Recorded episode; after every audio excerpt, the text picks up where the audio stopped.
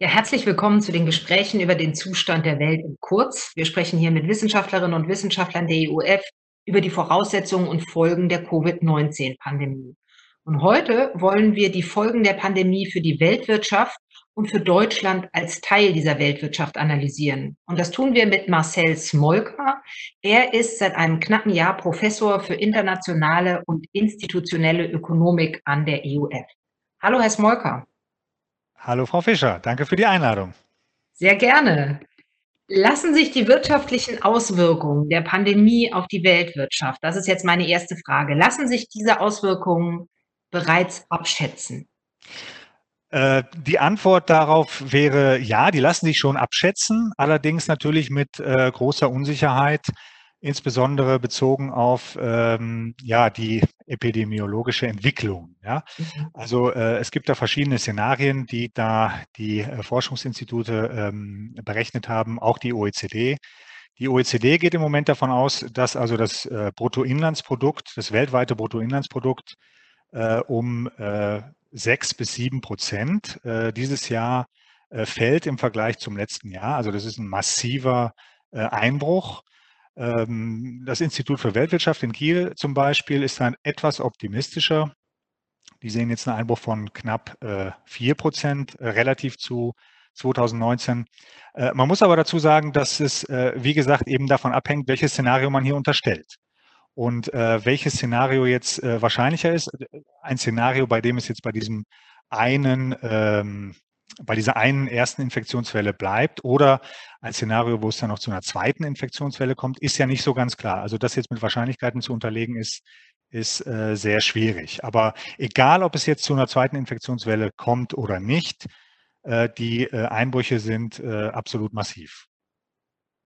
Gab es denn in der Geschichte der Weltwirtschaft jemals schon mal eine Krise vergleichbaren Ausmaßes? Also da muss man schon ein bisschen weiter zurückgehen. Ähm, wir haben vielleicht alle noch die Finanzkrise von 2008, 2009 in Erinnerung. Äh, damals gab es einen Einbruch, je nachdem, welche Zahlen man sich anschaut, zwischen 1 und 2 Prozent äh, des Bruttoinlandsprodukts weltweit. Das sind also Peanuts im Vergleich zu dem, was wir jetzt erleben. Äh, wenn man noch ein bisschen weiter zurückgeht, dann ähm, kommt man schon dann an das Ende des Zweiten Weltkrieges, die, die Nachkriegsjahre. Da gab es schon auch ein Rückgang des äh, globalen äh, Bruttoinlandsprodukts äh, vergleichbarer äh, Ausmaße. Aber wie gesagt, da muss man schon sehr, sehr weit zurückgehen. Dann natürlich die Weltwirtschaftskrise 29 äh, und Anfang der 30er Jahre. Ähm, da hat es äh, also noch stärkere Einbrüche gegeben der wirtschaftlichen Aktivität. Der Vergleich macht einem ja immer sofort Angst, weil man die politischen Konsequenzen dieser Weltwirtschaftskrise natürlich heute vor Augen hat. Also das ist nicht schön. Absolut, ja. In dem, in dem internationalen Vergleich steht ja auch Deutschland und da ist die Frage, die Lufthansa musste mit 9 Milliarden gerettet werden. Die Autoindustrie hat massiv um eine Abwrackprämie gekämpft. Deshalb die Frage, wie stark ist denn Deutschland von der Krise betroffen? Ja, wir sind natürlich auch äh, massiv ähm, davon betroffen. Einerseits natürlich durch äh, unsere Einbindung in die äh, Weltwirtschaft. Äh, wir sind ja wie kaum ein anderes Land durch Handel und durch äh, generell Globalisierung äh, abhängig auch von anderen Ländern, aber natürlich auch in allererster Linie durch unsere eigenen äh, Maßnahmen, Politikmaßnahmen zur ähm, äh, ja, Eindämmung der, der Pandemie. Äh, es gab ja da strikte Maßnahmen äh, in allen Bundesländern, die also angebotsseitig dann äh, die Produktion massiv äh, gedrückt haben. Also es gibt schon auch da wieder Prognosen der, der Wirtschaftsforschungsinstitute und die liegen im Moment für dieses Jahr bei 6, 7, 8 Prozent bezogen auf das Vorjahr. Das ist also auch massiv und das haben wir also in der Bundesrepublik noch nicht gehabt, sowas.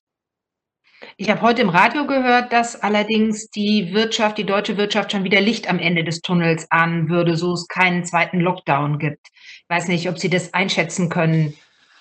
Äh, ja, das ist richtig. Also da, da, spielen Sie wahrscheinlich auf den äh, IFO Geschäftsklimaindex mhm. an. Ähm, das IFO-Institut in München äh, hat da ja diesen viel beachteten Index entwickelt und da werden ja Unternehmen nach ihren Geschäftserwartungen, auch nach ihrer Geschäftslage und nach dem Geschäftsklima äh, befragt. Und da ist es schon tatsächlich so, dass die Geschäftserwartungen sehr stark angestiegen sind. Also äh, wenn ich das richtig ge gesehen habe, heute hat es einen solchen Anstieg der Geschäftserwartungen auch noch nie gegeben. Das ist jetzt nicht so äh, verwunderlich. Es hat auch wahrscheinlich noch nie so einen Einbruch der Geschäftserwartungen gegeben wie jetzt in äh, der Corona-Krise.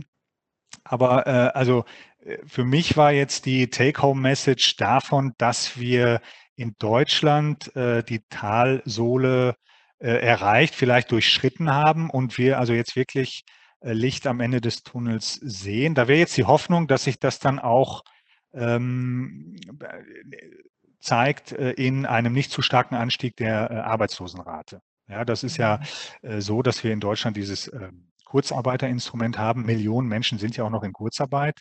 Das ist schon ein sehr gutes Instrument, um zu verhindern, dass also Unternehmen ähm, Arbeitnehmerinnen und Arbeitnehmer entlassen. Und äh, die Befürchtung ist jetzt eigentlich immer gewesen, dass es jetzt äh, nachgelagert dann auch zu einem großen Anstieg der Arbeitslosigkeit kommt, mhm. wenn also Unternehmen äh, die Krise nicht, nicht überstehen äh, oder nur so überstehen, indem sie also Mitarbeiterinnen und Mitarbeiter entlassen. Und die Hoffnung ist, dass dieser Anstieg jetzt nicht so drastisch ausfallen wird, wie äh, vielleicht äh, befürchtet. Aber auch da muss man sagen, äh, die Unternehmen unterstellen, äh, das unterstelle ich jetzt mal, in mhm. diesen Geschäftserwartungen schon auch, dass es nicht zu einem weiteren, ähm, also nationalen Lockdown äh, kommt, mhm. so wie wir es bisher schon mal äh, gesehen haben.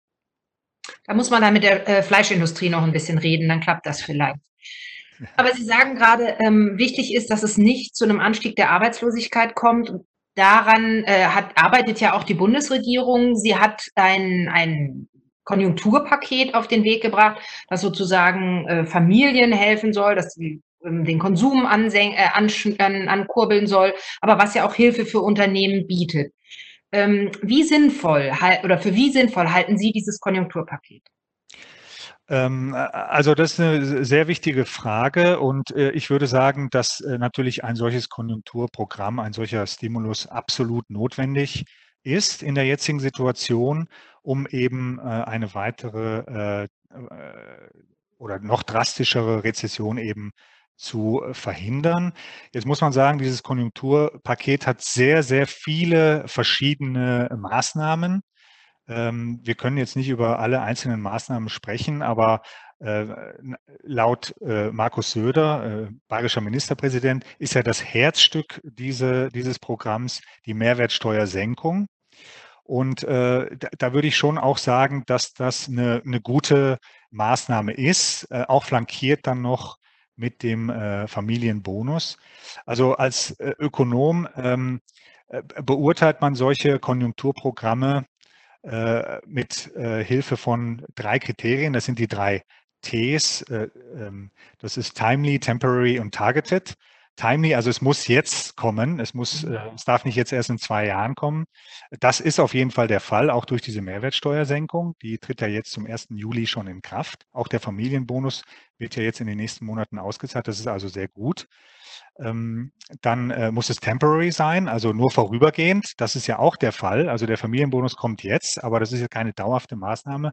Auch die Mehrwertsteuersenkung wird ja dann zum 1. Januar wieder zurückgenommen. Und es muss targeted sein. Das heißt, es sollte schon denen äh, helfen, die auch wirklich die Unterstützung brauchen. Äh, und es sollte dann auch äh, von diesen Leuten zum Konsum genutzt werden und, und damit wieder Schwung in die Wirtschaft bringen. Und man kann an einigen Stellen schon ähm, äh, noch Kritikpunkte finden. Aber insgesamt muss ich sagen, ist das ein sinnvolles Paket, was aus meiner Sicht hier Vertrauen schafft und auch den Konsum ähm, ähm, äh, steigern lässt. Also äh, das gesamte Paket hat ja ein Volumen von 130 Milliarden Euro. Mhm. Das ist äh, sicherlich das größte Programm dieser Art, was es jemals gegeben hat. Äh, auf der anderen Seite muss man aber auch sehen, dass der Einbruch der Wirtschaft, äh, so wie es jetzt die Wirtschaftsforschungsinstitute voraussagen, äh, mehr als 200 Milliarden Euro sein wird in diesem Jahr. Insofern ist es sicherlich nicht zu groß, ja. Und ähm, ich ähm, be beurteile das Programm insgesamt daher schon als äh, positiv. Herr Smorke, wir wollen ja über die internationale Wirtschaft Wirtschaft auch reden, aber weil wir hier schon äh, auf YouTube in unseren Gesprächen über dieses Konjunkturpaket gesprochen haben, würde ich Ihnen dazu gerne noch eine kurze Nachfrage stellen. Denn es ist auch von Kolleginnen äh, der EUF sehr kritisch beurteilt worden, weil man eben sagt, es wird überhaupt kein, ähm, es hat gar keine transformative Kraft der Infrastruktur. Also die Familien bekommen Bonus ganz gleich, äh, wie sie gestellt sind. Aber Kita wird nicht ausgebaut. Äh, die Mehrwertsteuersenkung trifft eher die, die viel Geld ausgeben können. Also es sei sozial ungerecht und eben nicht transformativ.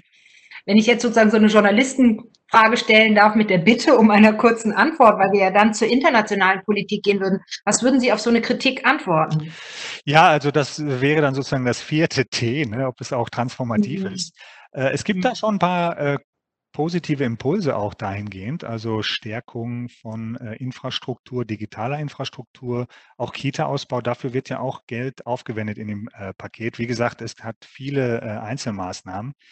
Äh, die Mehrwertsteuersenkung kommt natürlich äh, allen zugute, das ist richtig, ähm, aber eben auch äh, Geringverdienerinnen und Geringverdienern. Ähm, man muss jetzt sicherlich überlegen, wie stark dieses äh, transformative Element gewichtet äh, sein soll in so einem Konjunkturprogramm. Ähm, man möchte damit ja nicht die anderen drei Ts äh, sozusagen äh, schädigen.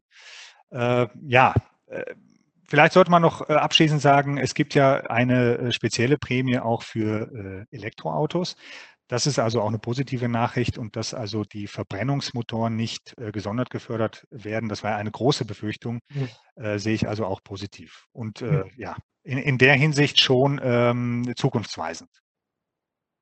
Okay, dann kommen wir nochmal zurück auf äh, oder wandern wir zu, zu den internationalen Aspekten, weil es gibt ja schon die große Frage, wie konnte Covid-19 die internationale Wirtschaft in eine so tiefe Krise stürzen, wie Sie das gerade ausgeführt haben? Und man hört ja immer wieder, es liegt an der Organisation der internationalen Arbeitsteilung, also daran, dass die Produktion einzelner Güter ja mittlerweile über den gesamten Globus verteilt ist und deshalb so verletzlich ist. Ist das ein Grund? Äh, also es ist schon so, dass wir natürlich jetzt äh, in einer Zeit leben, in der wir diese internationale Arbeitsteilung haben. Äh, als Ökonom begrüße ich das auch und ähm, sehe da vor allem die effizienzsteigernde Wirkung äh, ähm, dieser Tatsache. Also wir können uns im Grunde genommen in Deutschland auf die Produktion dessen konzentrieren, worin wir besonders gut sind. Das Gleiche gilt für die anderen Länder auch. Äh, also Vorteile von äh, internationaler Arbeitsteilung liegen da auf der Hand. Dass das jetzt dazu geführt hat, dass diese Weltwirtschaftskrise besonders krass ist, glaube ich eigentlich eher nicht. Das Virus macht ja jetzt nicht schon deshalb an der Grenze halt oder überhaupt an der Grenze halt, nur weil wir da jetzt keine ähm, Güter mehr von A nach B transportieren. Es ist halt schon so, dass der Ursprung in China war und durch die ähm, Beeinträchtigung der chinesischen Wirtschaft wir auch schon betroffen waren, bevor das Virus überhaupt hier war. Aber dennoch ist ja äh, der ausschlaggebende Grund äh, gewesen, dass äh, eben Menschen auch äh, reisen und dass äh, das Virus dadurch dann unbemerkt auch nach Europa und in andere Länder in die USA kommen konnte. Und ähm, insofern ist das schon darin begründet, ja.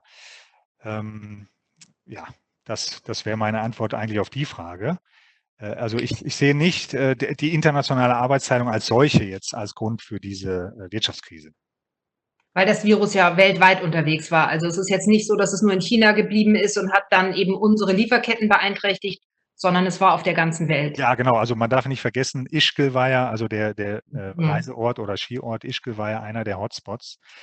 Ähm, von wo aus sich das Virus dann auch nach, nach Deutschland verbreitet hat. Es gab noch einen anderen Hotspot in Nordrhein-Westfalen, das hatte was mit Karneval zu tun. Das hatte jetzt mhm. erstmal äh, nichts mit der internationalen äh, Arbeitsteilung zu tun. Mhm. Mit der Freizügigkeit dann eher in der Welt, ne? wie mit der Leute äh, reisen können. Ja, richtig. Also wenn wir jetzt in Flensburg natürlich immer in Flensburg bleiben und die Kieler immer in Kiel und die äh, äh, Kopenhagener immer in Kopenhagen, dann wird sich das Virus natürlich nicht von einer Stadt in die andere äh, äh, weiter verbreiten. Das ist klar. Also wenn wir jetzt kleine äh, autarke äh, ähm, äh, Spots bilden oder Nukleoide bilden, dann äh, wird sich das Virus nicht weiter verbreiten. Das ist klar. Aber ich glaube, daran hat ja nun wirklich niemand ein Interesse. Mhm. Es scheint ja so zu sein, dass eine erste Reaktion äh, international auf diesen wirtschaftlichen Schock darin besteht, dass Politiker und Politikerinnen weltweit ihre nationalen Wirtschaften stärker abschotten. Also die werden jetzt nicht so kleine Nuklei, wie Sie gerade gesagt haben, aber insgesamt nimmt Protektionismus zu, oder? Also das ist auf jeden Fall eine Befürchtung. Ähm, wir haben ja äh, auch, ähm, als wir hier in Europa äh, die Krise ähm, oder auf dem Höhepunkt der Krise waren, ja auch die äh, Grenzen äh, im Schengen-Raum an vielen Orten dicht gemacht. Das wird jetzt Gott sei Dank äh, oder wurde schon äh, wieder gelockert. Es gibt aber auch andere Politikmaßnahmen, die äh, möglicherweise äh, in die Richtung gehen und möglicherweise auch auf Dauer dann äh, schädlich äh, sein können. Also ich denke jetzt gerade an, an Trump, der ja äh, die Einreisebestimmungen für die USA jetzt gerade äh, drastisch verschärft hat. Äh, das ist äh, auch schon krass für ein äh, Einwanderungsland, wie die USA mhm. ja sind, wie es die USA ja sind und wie sie sich auch selbst sehen, das ist eigentlich das Selbstverständnis der, der Amerikaner, dass sie jetzt also die, die Einwanderung auch begründet durch die Corona-Krise jetzt so drastisch einschränken. Aber kehren wir ruhig vor der eigenen Haustür. Die Bundesregierung, ähm, also der Wirtschaftsminister Altmaier, macht ja da auch entsprechende äh, Vorschläge, was ausländische Direktinvestitionen angeht. Also Übernahmen deutscher Unternehmen durch Nicht-EU-Unternehmen möchte er ähm, äh, erschweren. Das kann im Einzelnen auch sinnvoll sein, ja, gerade wenn es um sicherheitsrelevante Aspekte geht. Ähm, allerdings muss man da aufpassen, wenn man diese Regeln einmal verschärft, die wurden schon mal verschärft und äh, äh, an, an, diesem Gesetz wird also schon seit Jahren immer wieder, wieder gearbeitet und die Regeln werden eigentlich immer wieder verschärft. Ähm, kann es auch äh, einladen, einfach um Partikularinteressen äh, zu befriedigen und auch um äh, äh da Lobbyismus. Also es könnte ein, ein, ähm, ein offenes Tor für Lobbyismus sein, sagen wir es mal so. Das habe ich jetzt nicht verstanden. Lobbyismus, also dass man sozusagen ähm, wie, wie kann äh, die, der Protektionismus ein Tor für Lobbyisten sein? Ich meine damit jetzt bezogen auf die äh, Übernahme deutscher Unternehmen durch zum Beispiel ein chinesisches Unternehmen, mhm. äh, könnte es eben sein, dass es in, äh, äh in Deutschland Gruppen gibt, die äh, ein Interesse daran haben, aus wirtschaftlichen Gründen ähm, diese Übernahme zu verhindern und äh, entsprechende Lobbyarbeit gegenüber der Bundesregierung betreiben und diese Bundesregierung dann ähm, so eine Übernahme äh, einfach äh, verbietet, obwohl es ähm, wirtschaftlich nicht geboten wäre, ja, und dann eben äh, eine Begründung über diesen Sicherheitsaspekt vorschiebt. Äh, und, und da mhm. muss man eben aufpassen. Äh, ich sage nicht, dass das äh, zwangsläufig der Fall ist, aber es bedarf da, glaube ich, transpar transparenter Regeln und einer transparenten, unabhängigen Einrichtung, die äh, solche ähm, äh, Vorgänge überwacht. Das sollte nicht einfach jetzt an dem, äh, ähm, äh, sollte jetzt nicht einfach am Wirtschaftsminister oder an der Wirtschaftsministerin liegen, äh, solche Übernahmen zu verbieten oder zu gestatten. Da muss ich noch einmal nachfragen, so eine transparente ähm, Einrichtung oder eine Einrichtung, die transparent überwacht, ob jetzt sozusagen vor dem Hintergrund des Corona-Geschehens ähm, Regeln verschärft werden und Wirtschaften abgeschottet werden. Gibt es eine solche Einrichtung schon oder müsste die geschaffen werden in, in, äh, auf nationaler oder auf EU-Ebene? Ähm, also was ich jetzt gerade meinte, wäre vielleicht sowas wie eine Art Monopolkommission, die dann mhm. äh, mögliche Übernahmen ähm, ich sage jetzt mal, überwacht und ähm, im Zweifel dann äh, verbietet. Äh, aber das müsste dann eben, wie gesagt, sicherheitsrelevante Interessen äh, der Bundesrepublik oder das könnte ja auch natürlich auf EU-Ebene auch der Fall sein, ähm, äh, berührt. Ja? Mhm. Äh, also ich finde nur, dass wir aufpassen müssen, dass da diese beiden Dinge nicht äh, vermengt werden. Einmal das wirtschaftliche und einmal der, der sicherheitspolitische äh, Aspekt. Und das ist mhm. eben äh, eine Gefahr, die ich sehe, wenn da keine transparenten Regeln her, äh, bestehen und wenn dort keine solche Kommission oder unabhängige Einrichtung dafür vorgesehen ist. Mhm. Die Frage führt, es führt zur nächsten Frage eigentlich. Wir haben gerade darüber gesprochen, globale Wirtschaftskrise, Zunahme protektionistischer Politik. Es gibt ja auch eine Zunahme der Spannungen zwischen China und den USA. Wie sollte sich die EU vor dem Hintergrund dieser Situation aus Ihrer Sicht wirtschaftspolitisch positionieren? Es bräuchte zum einen so eine, so eine Stelle, die das überwacht, habe ich gerade verstanden. Was bräuchte es noch? Also ich würde sagen, dass sich die EU hier ähm, vor allem ähm, auf sich selbst äh, konzentrieren muss, äh, muss also im Grunde genommen ähm, dafür sorgen, dass der Wohlstand in der Europäischen, in der Europäischen Union äh, erhalten bleibt und äh, auch in Zukunft ähm, wir ähm, Produktivitätsfortschritte erzielen, die also äh, möglichst vielen Menschen auch zugutekommen. Also dass wir auch eine entsprechende Teilhabe von äh, möglichst äh, weiten Teilen der äh, Gesellschaften äh, haben. Ähm, da, da, denke ich zum Beispiel an entsprechende Qualifizierung, also Investitionen in äh, Bildung, da denke ich an Investitionen in Infrastruktur, das kann jetzt ähm, die äh, Verkehrsinfrastruktur sein, äh, das kann aber auch die digitale Infrastruktur sein, ähm, Investitionen, wie gesagt, in das Bildungssystem. Äh, ich glaube, das sind alles so zentrale Aufgaben, äh, die die EU äh, angehen muss und gewährleisten muss, damit es äh, auch in Zukunft ähm, ein, ein lebenswerter ähm, eine, eine lebenswerte, dass, dass wir auch in Zukunft lebenswerte Gesellschaften, die Wohlstand sichern, hier haben. Also auf jeden Fall investieren und nicht sparen. Und dann, dann wäre die letzte Frage an Sie, wie schätzen Sie denn persönlich die langfristigen Folgen dieser Krise ein?